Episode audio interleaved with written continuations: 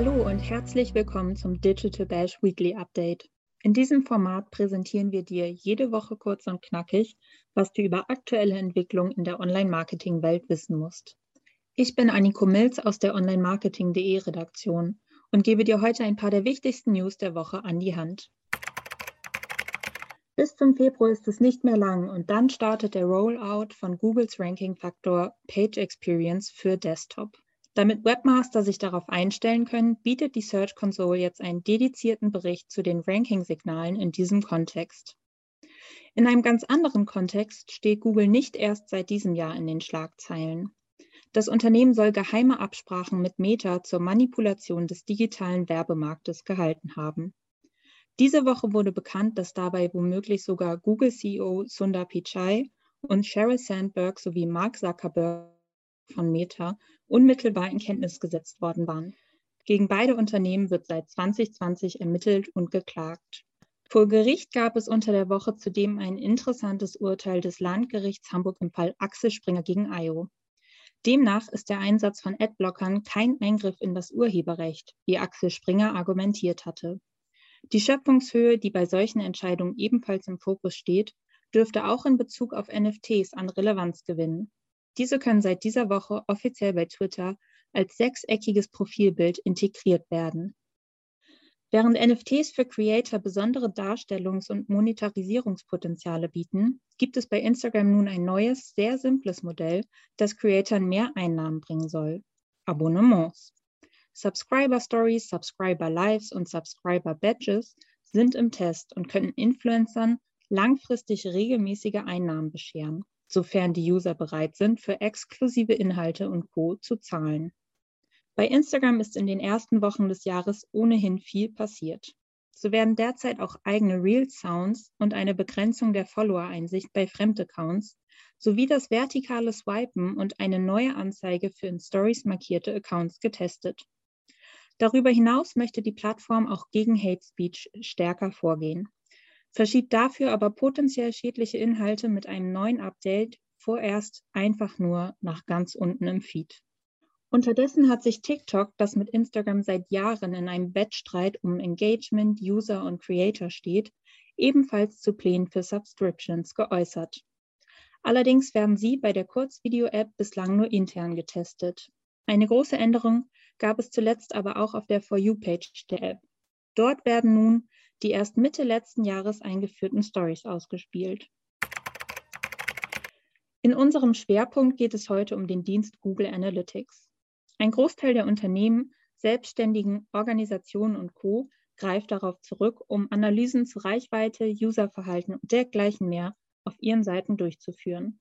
Nach Angaben von Brancheninsidern beträgt der Marktanteil von Google im Bereich Analytik 86,5 Prozent oder anders ausgedrückt, Neun von zehn Unternehmen in Europa setzen darauf. Nun hat aber kürzlich die österreichische Datenschutzbehörde bei der Einbindung von Google Analytics auf Websites einen Verstoß gegen die DSGVO erkannt. Die Behörde reagierte auf eine von vielen Beschwerden der Datenschutzgruppe Neub. Deren Oberhaupt ist niemand anderes als Max Schrems, ein Datenschutzaktivist, der unter anderem bewirkt hatte, dass der Privacy Shield zwischen der EU und den USA 2020 gekippt wurde. Nach dem Schrems II-Urteil dürfen US-AnbieterInnen personenbezogene Daten von der EU bzw. aus dem europäischen Wirtschaftsraum grundsätzlich nicht in die USA transferieren. Denn dort könnten Geheimdienste und Behörden einen Zugriff auf die verarbeiteten Daten verlangen, was wiederum nicht mit den Datenschutzvorgaben der DSGVO in Einklang steht. Nun können zwar von Unternehmen sogenannte Standardvertragsklauseln als Kompromiss genutzt werden. Doch diese haben in dem hier behandelten Fall nicht gegolten. Und es ist unwahrscheinlich, dass Google eine technische oder organisatorische Maßnahme zur Umgehung der US-Überwachungsgesetze findet, wie uns auch der CEO des privatsphärezentrierten Datenschutz- und Analytics-Unternehmen Pivik Pro, Maciej Zawajinski, im Interview erklärt hat. Auch Max Schrems hatte im Zuge des Bescheids erklärt, Zitat, Anstatt ihre Dienste technisch so anzupassen, dass sie mit der DSGVO konform sind, haben US-Unternehmen versucht, einfach ein paar Texte in ihre Datenschutzrichtlinien einzufügen und den EuGH zu ignorieren. Viele EU-Unternehmen sind diesem Beispiel gefolgt, anstatt auf legale Dienste zu wechseln. Zitat Ende. Die Datenübermittlung von Google Analytics in die USA hat laut DSB kein angemessenes Schutzniveau gemäß Artikel 44 der DSGVO. Technisch-organisatorische Maßnahmen, die Google als Datenschutzoption angeführt hatte, hat die österreichische Datenschutzbehörde als nutzlos eingestuft, wenn es um den potenziellen Zugriff der US-Behörden auf die personenbezogenen Datensätze geht. Nach der Verkündung dieses Bescheids könnte die Einbindung von Google Analytics, wie sie bisher beinahe flächendeckend vonstatten geht, auf der Kippe stehen. Und nicht nur das. Sofern große Unternehmen wie Google und Meta, Microsoft und Apple ihre Datenschutzrichtlinien nicht an das EU-Recht anpassen, könnten Behörden und Gerichte ihre Dienste in der EU nach und nach für nicht legal nutzbar erklären. Dabei wird es spannend sein zu sehen, wie Behörden und Gerichte die DSGVO und die E-Privacy-Verordnung auslegen und ob sie die bisher eher stiefmütterliche Behandlung des Datenschutzes beim Transfer personenbezogener Daten zwischen der EU und den USA von Seiten der US-Unternehmen abstrafen.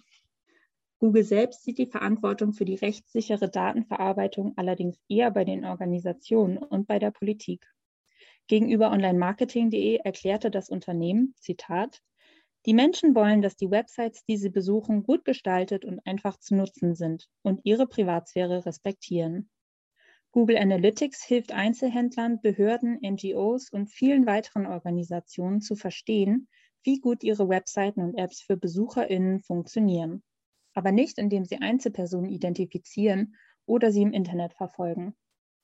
Diese Unternehmen und Organisationen, nicht Google, kontrollieren, welche Daten erhoben und wie sie verwendet werden.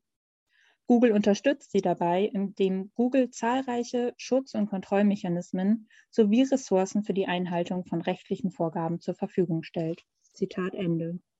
Solange Google Analytics Online-Kennung verarbeitet, die per Definition personenbezogene Daten sind, zum Beispiel IP-Adressen, Cookie-Kennung, dürfte Google aber unter die DSGVO fallen. Die Frage, was AnwenderInnen nun tun können, lässt sich nicht umfassend beantworten. Noch nicht. Wer Google Analytics einbindet, muss User am besten komplett transparent informieren, ob und wie ihre Daten verarbeitet werden und ihnen die Chance zum Opt-out geben. Außerdem sollten die folgenden Entscheidungen und etwaige Präzedenzfälle beobachtet werden. Auch ein Blick auf europäische Alternativlösungen lohnt sich mitunter sicherlich. Allerdings müssen womöglich sowohl Google als auch die AnwenderInnen von Google Analytics darauf warten, dass es von Seiten der Politik oder einzelner Behörden und Gerichte, im besten Fall auch des Europäischen Gerichtshofs, wegweisende Entscheidungen gibt. Was könnte die Lösung sein? Max Schrems denkt, dass es entweder ausreichenden Datenschutz in den USA oder sogar getrennte Produkte für die USA und die EU geben muss. Solch eine Aufteilung hält wiederum Maciej Sawaczynski für unwahrscheinlich. Google selbst wird diese Option auch nicht in Betracht ziehen. Das Unternehmen fordert unterdessen in Form von Kent Walker, seines Zeichens Präsident für Global Affairs sowie Chief Legal Officer bei Google und Alphabet, die EU-Kommission und das US Department of Commerce auf, endlich einen neuen rechtssicheren Rahmen für den Datentransfer zwischen der EU und den USA zu schaffen. Es stehe zu viel auf dem Spiel und der internationale Handel zwischen Europa und den USA sei zu wichtig für die Lebensgrundlage von Millionen von Menschen, um nicht eine schnelle Lösung für das Problem zu finden. In einem eigens verfassten Blogpost listet Google zudem Fakten auf, die zeigen, dass das Unternehmen alles tue, um den sicheren Einsatz von Google Analytics zu gewährleisten. So heißt es auch, Fakt sei, dass Google Analytics Unternehmen und Organisationen mit zahlreichen Kontrollmechanismen und Ressourcen bei der Einhaltung von rechtlichen Vorgaben unterstützt. Ob das aber genug ist, um Analytics auch 2022 weiterhin DSGVO-konform nutzen zu können, muss sich zeigen. Die Unsicherheit bei AnwenderInnen wird vorerst nicht komplett ausgeräumt werden können. Das war dein Weekly Update für diese Woche. Noch mehr Insights findest du in unseren diversen Folgen mit ExpertInnen aus der Branche und auf onlinemarketing.de. Wenn du Anregungen und Feedback für uns hast, schreibe gerne eine Mail an redaktion.onlinemarketing.de oder besuche uns auf Instagram, LinkedIn, Facebook oder Twitter. Mein Name ist Anniko Milz und ich freue mich, wenn du nächste Woche wieder mit dabei bist. Tschüss und ein schönes Wochenende.